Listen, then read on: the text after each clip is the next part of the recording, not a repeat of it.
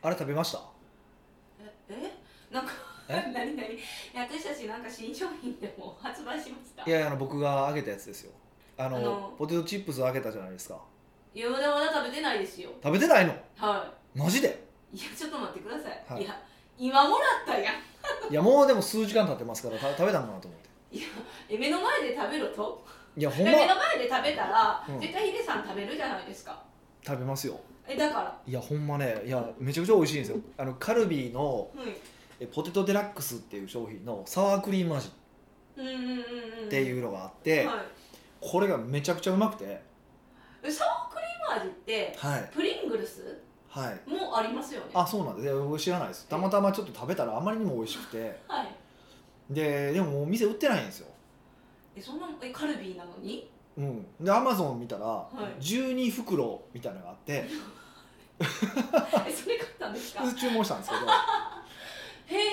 えそんな貴重な一袋もらっていいんですけ かど優しいでしょょ俺すごい優しいでしょ優しいのかもう12袋も食べて飽きたくですいやいや食べさすがにこれ全部12個食べるのよくないなと思ったから体にうんあ共犯にしたかったさすがによくないなと思ったからあのーまあ何名かの方には差し上げようとあ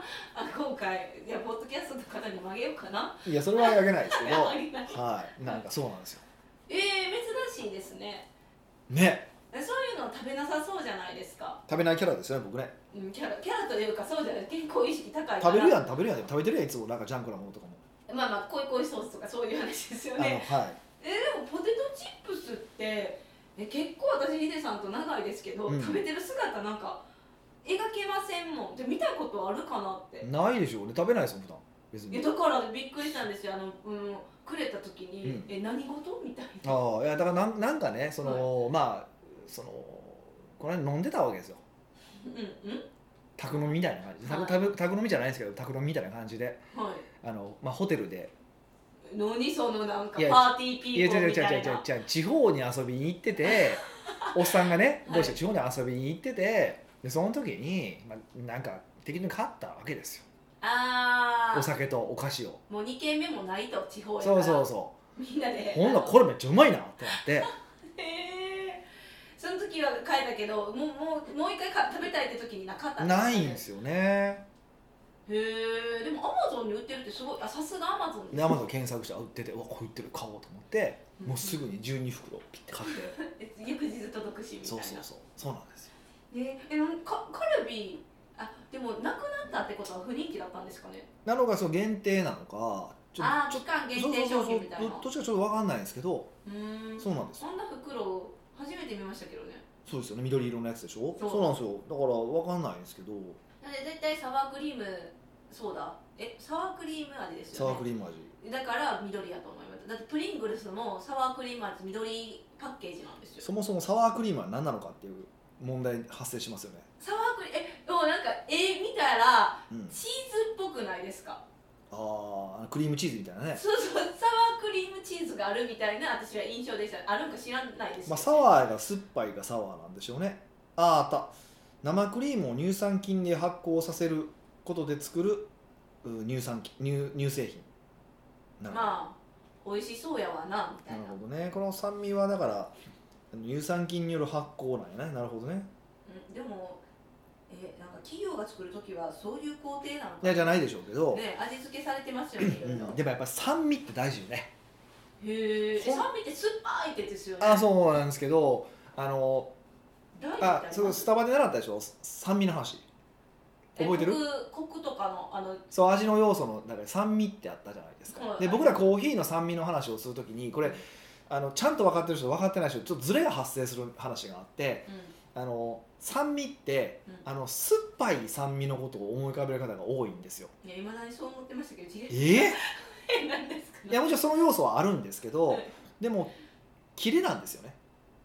キレコクとキレの話するじゃないですかよくでコクっていうのは舌に残るどっしりとした味でだから飲んでその後口に残るじゃないですかうんうんうんコーヒーとかってうんうんあの残る感じをコクっていうわけですよはい。でその残る感じがなくてスパッてしてるのがさっぱりみたいなそう感でじですすそね。れを酸味って本当は捉えるんですよねうん。で、えー、でもちろんその酸っぱいも酸味なんですけどであの美味しい料理ってやっぱドンってこう迫力があるコクがドンってあるんだけども酸味が混ざってキレがあるっていうのがやっぱ美味しいんですよ目があってキレがあるそうだからうん結構あの僕が美味しいなそれさそれも僕ねこの1年で気づいたんですけど美味しいなと思う料理はなんか上手に酸味を使ってるんですよねさっぱりしてるってことそうそうそうめっちゃ味に満足感はあるのにさっぱりしてるっていううんうん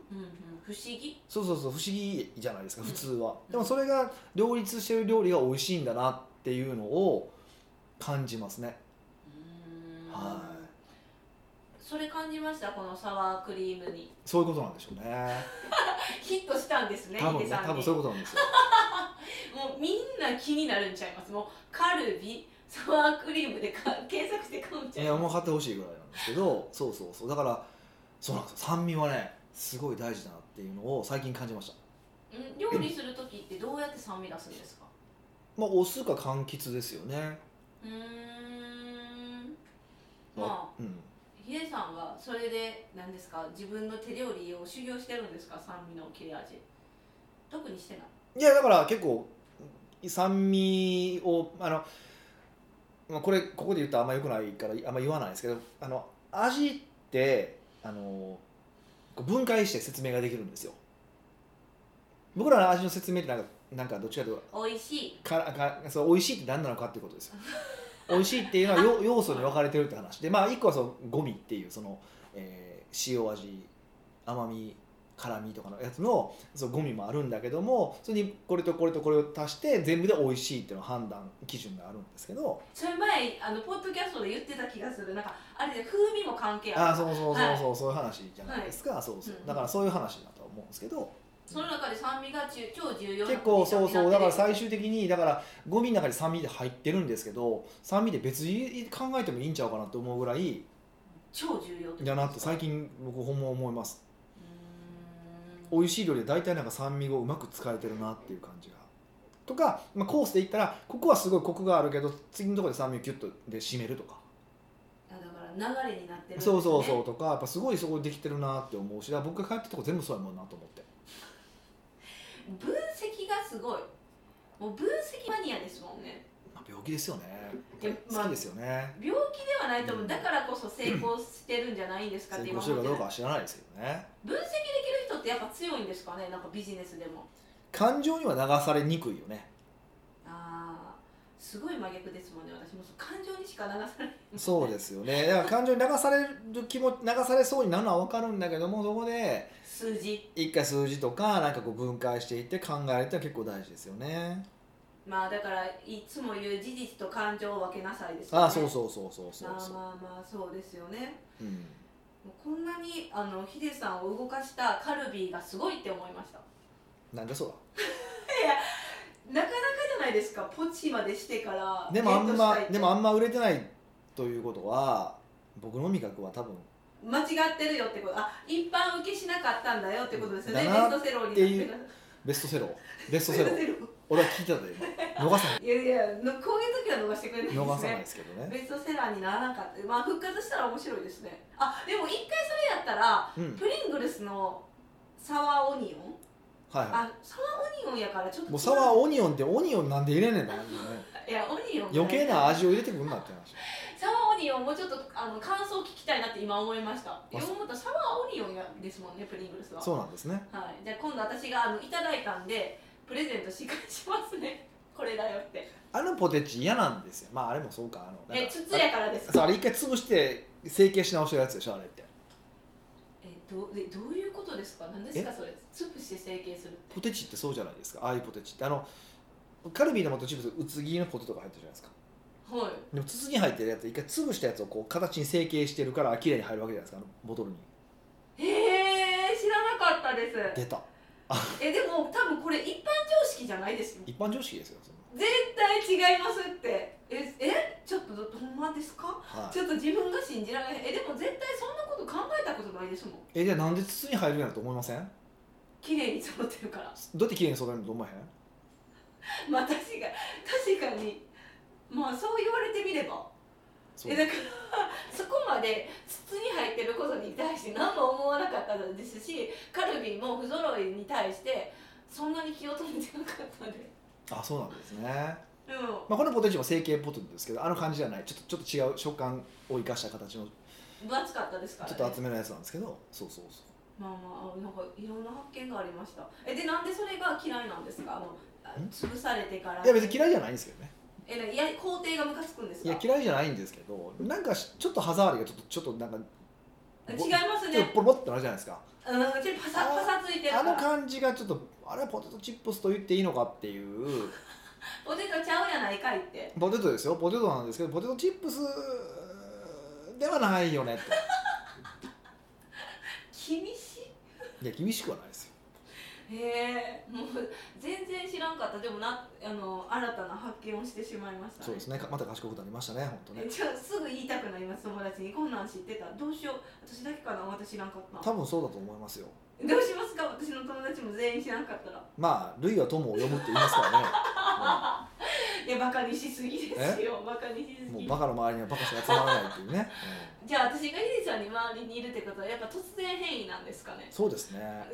ですねとかやめてくださそいうですね類ともに入れてくださいよえどこかの部分が似てるってことなんですよね一緒に入れるってことはちょっとよくわかんないえなんでですかだからバカはバカバカですけどバカと集まるかもしれないですけうんど、うんえヒデさんも私と一緒に入れるってことはじゃあバカなのかってなるじゃないですかあのー、迂回ってしてますえわからないです何迂回ってなんですかあのあの長良川であるんですけどあの長良川長良川で鮎を取るのにあのこうやってあゆうウにこう鳥のうね首輪つけて魚食わすわけですよでその魚食ったやつビッて捕まえてブーって出さすんですよねでそれで鮎を取るっていう漁法が迂回ってあるんですよで要はそれっても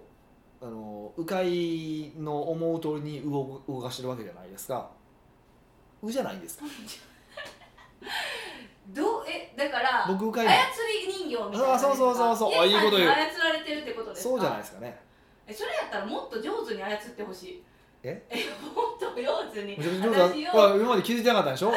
歌歌ってことに気づいてなかったでしょうまいすごいうまいじゃないですかじゃあいやもっとなんかあの賢くなるように操ってほしいですえ賢くなるように操ってほし支い配者の支配者は分かってますかなんですか支配者はね大衆が賢くなったら困るんですよえなんでた大変大衆はバカだから支配できるんですよ賢くなったら大支配できないでしょそそういうことですよ。いや忠誠心があるから 関係ない話する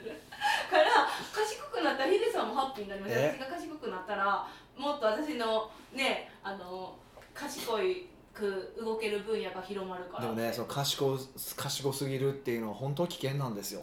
知ってますかあの黒田官兵衛の話知ってますか歴史的人物ですよね歴史人物この方歴史上人物はでいす、 NHK でやってましたけど、まあ、どんな内容かはああそうなんですねなんかかいあのすごいもうすごい軍師なんですよむちゃくちゃ頭いいんですうんよ、うんうんむちゃくちゃ頭良くてあの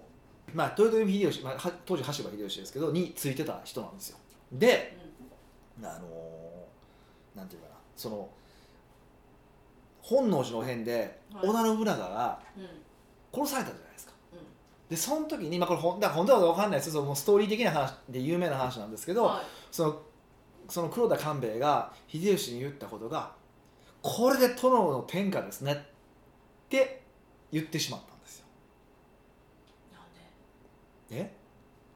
小田さんがなんでか織田信だから、はいでこうなったらもう取れるよね天下取れるよねって思ったからポロって言ってしまったわけですよ。はいでまあ一説一説によると秀吉はもう思ったけどそこでお前言うなよと。なんで言うとあかんのですかで他にもメンバーおるわけやからあー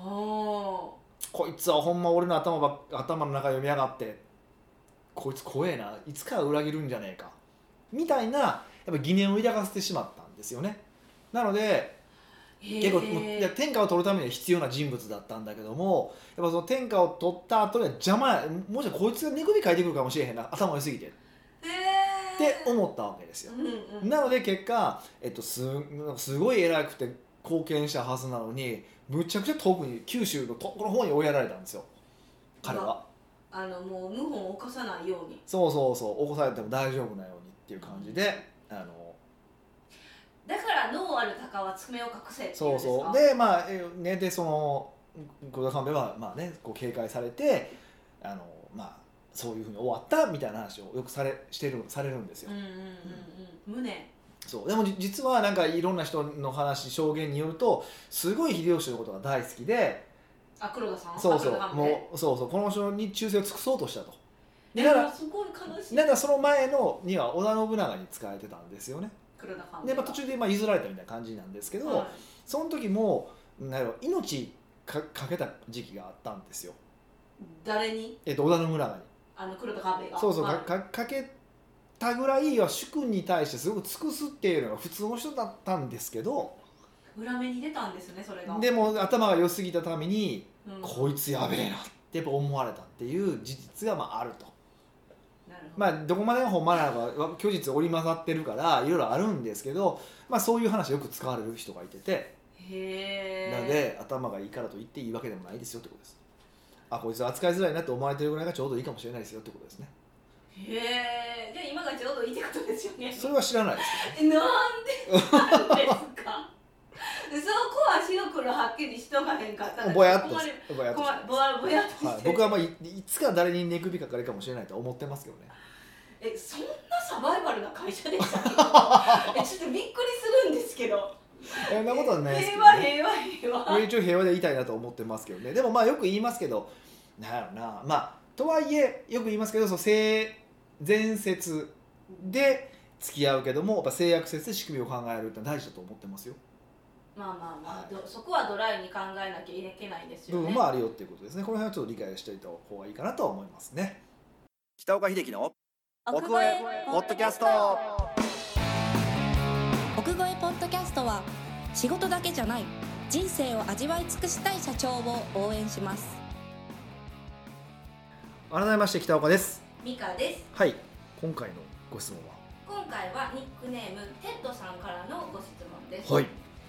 北岡さんミカさんいつも楽しく拝聴させていただいておりありがますとうございます実は今回はうん恋愛に関しての質問ですお一番得意なやつじゃないですか僕はいでしたね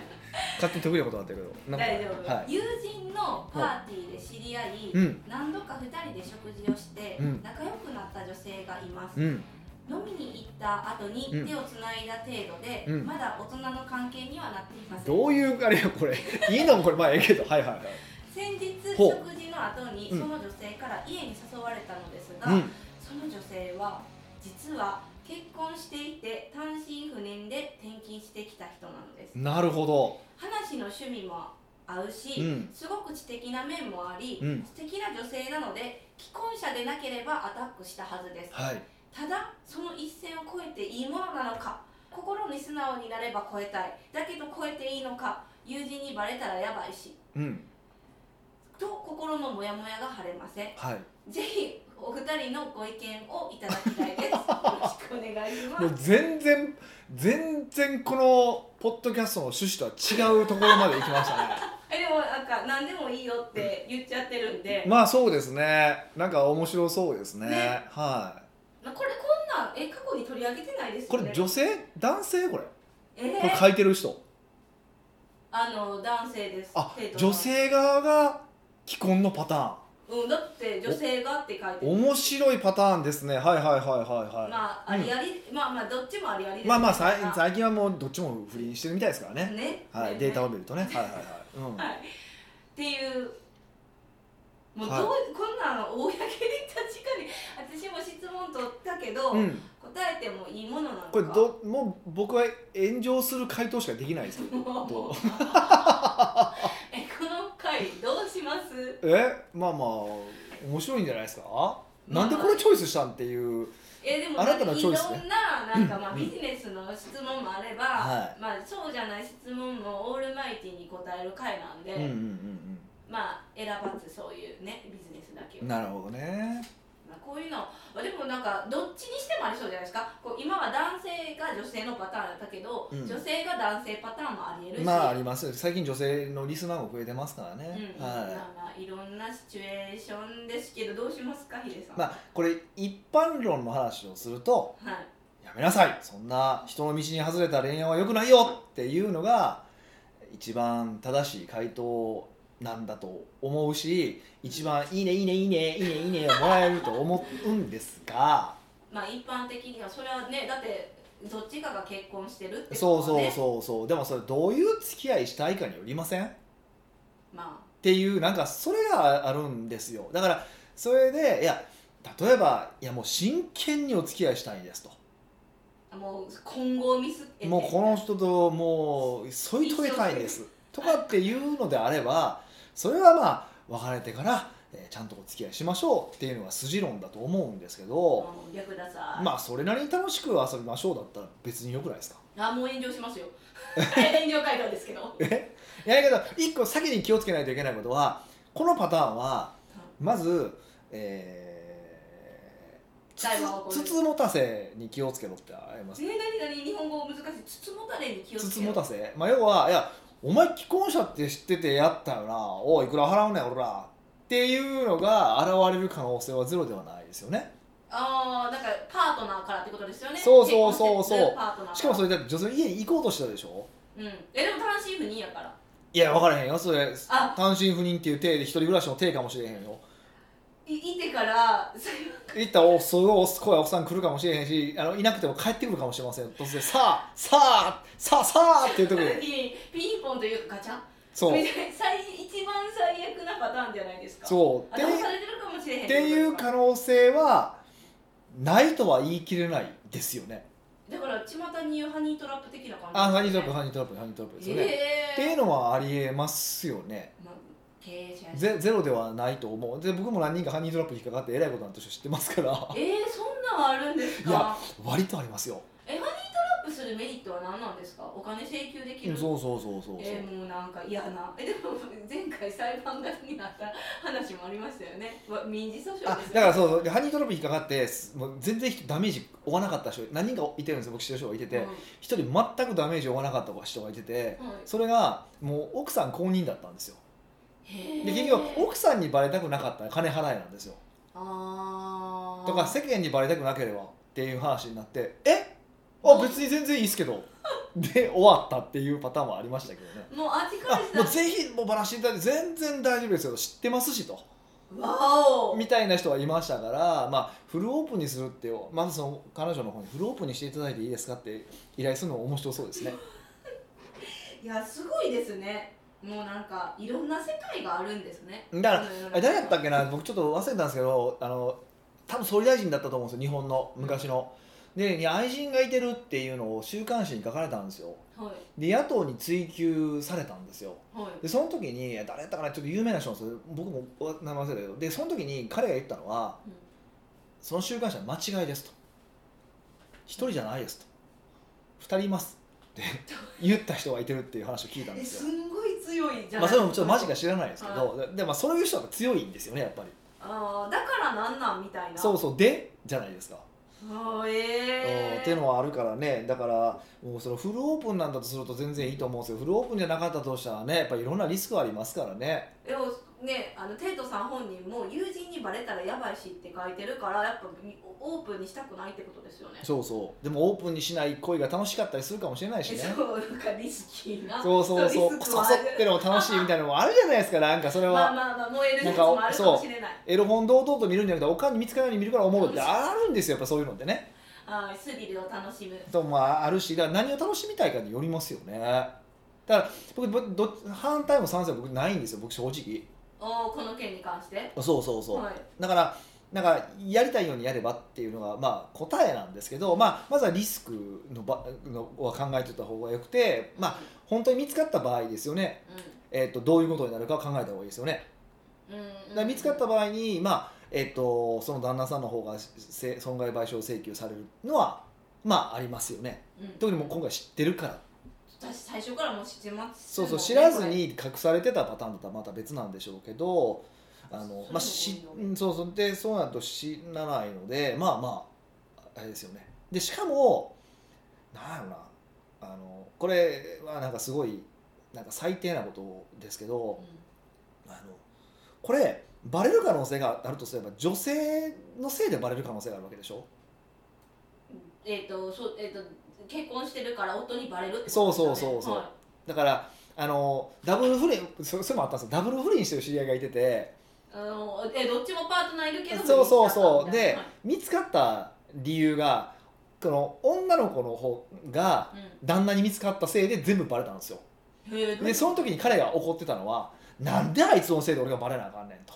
あいきなりいやっていう切れ方をしたんですよでもそれはほんまそうなんですよ ほんまそうやって言い方しておかしいけど自分は鉄壁でやってても相手は鉄壁かどうかは分からないってあるじゃないですかあーちゃんと加速しきれるやつ人なのかどうかってことそうそうだからリスクってあのそういう意味のリスクもあるわけですよねだから自分だったらそのリスクコントロールできる部分はあるんだけども自分が隠す側だったらねコントロールできる部分はあるんだけど向こうだったらそのリスクコントロールできないわけじゃないですかうん、うんまあ多少ですよねそうそうそうだからまあそういう難しさもありますよねいやもうなんか面倒くさそうでででそれ面倒くさいと思ったらい、はい、やらないっていう選択肢もあるんですけどその面倒くささを超えても楽しいって思う人もいてるわけじゃないですかあーまあね世の中いろんな人がいるそうだからちゃんとそこは自分でバランス取って自分の中でなんか楽しいなと思うこといいなと思うことをやればいいと思っててその世間の物差しで、まあ、犯罪は別ですよもう犯罪もダメなんで、うんうんでも不倫って別に犯罪ではないのでまあねあのーなんやろそれの方が楽しいと自分の人生にとって楽しいと思えばやればいいと思うしうんそうじゃないと思えばやるべきじゃないと思うんですよだから世間的には要はその不倫の先には何もないっていうふうに言うじゃないですかうん何もないから不倫ってよくないそのそのあの道義的な話除いてもねうんあのうんその先には何もないからやめた方がいいっていう人はいてるんですけど僕それってうんと結構間違ってるなと思っててうんちゃんとそこで2人が充実した環境を築けていればそれが得られることじゃないですか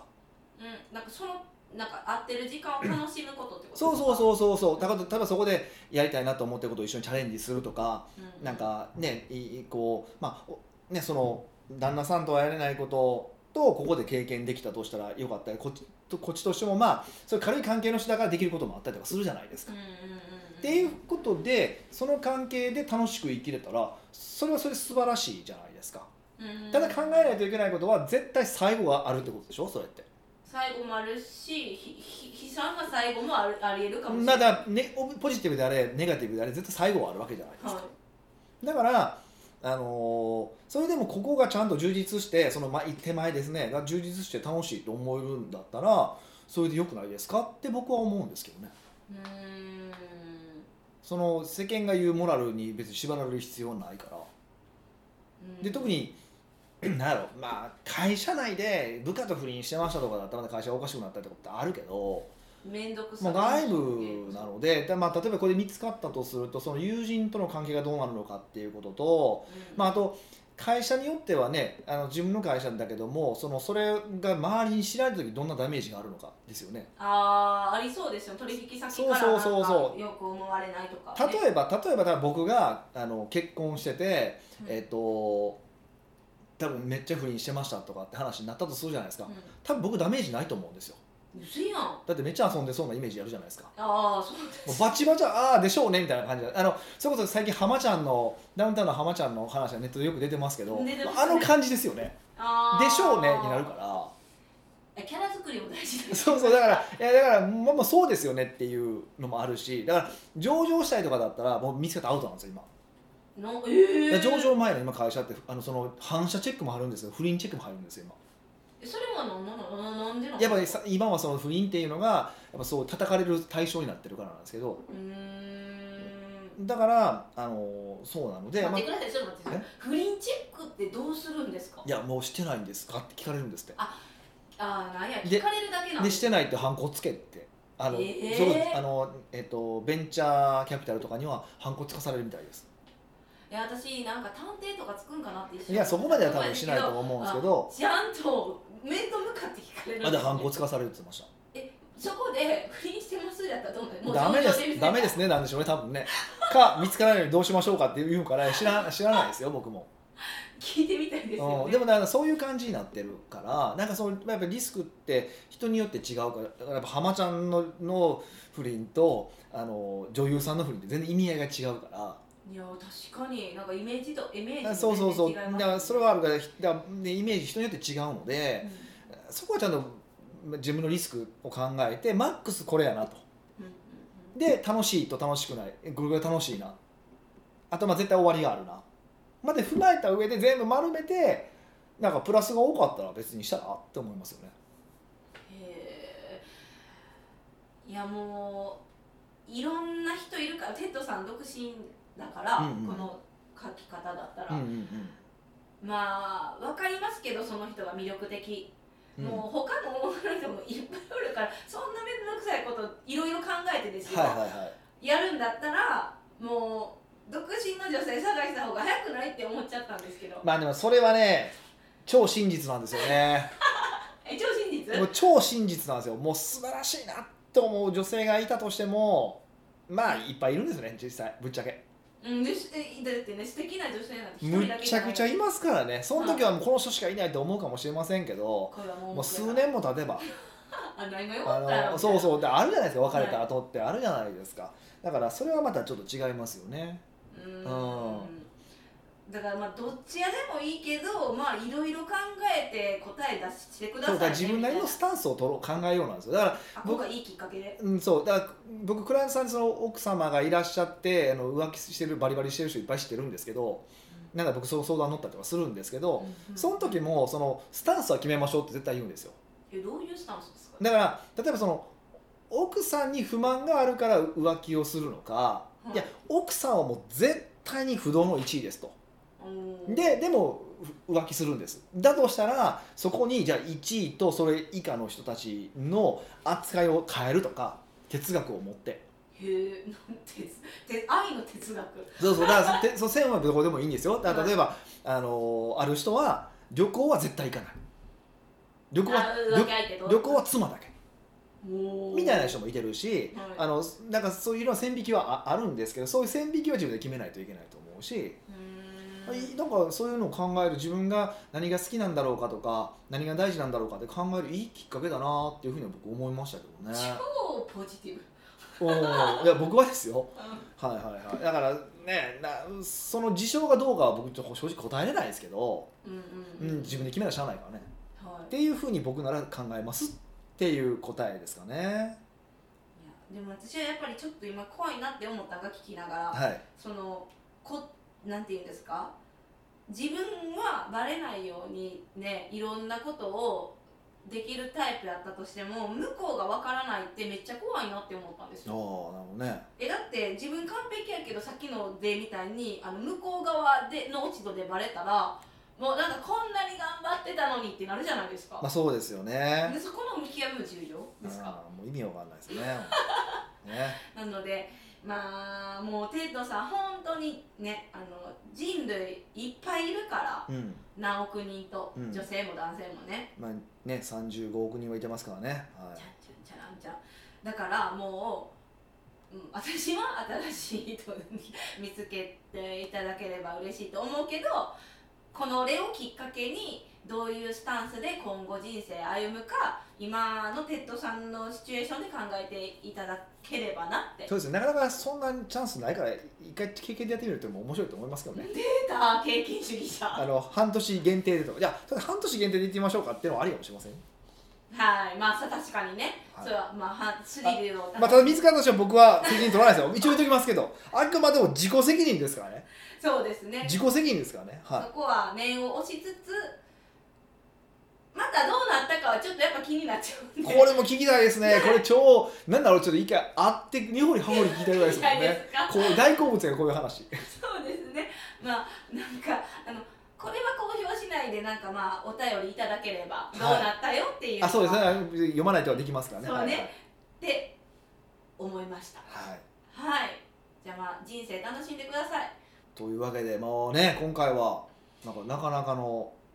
楽しい話題でしたねねままああ楽しいビジネスだけじゃないですまあ、んこういうのもありますよということですねはなんい、かもうねいろんな相談乗るのでう、ん、もう気負わずもう本当に些細なことでもまあちょっと超シビアな話でもねいいんで、はわい分かりやすく質問いただければどんどん答えてくれるのでみんないっぱい送ってきてくださそいうですねこれ炎上しないように気をつけないといけないですねあんまり広めないでくださいねはい、こはっそりするんでい、はいはい奥越ポッドキャストはいろんな質問お待ちしてますのではい送ってきてくださいこういうのもありですよということですねはいというわけでまた来週お会いしましょう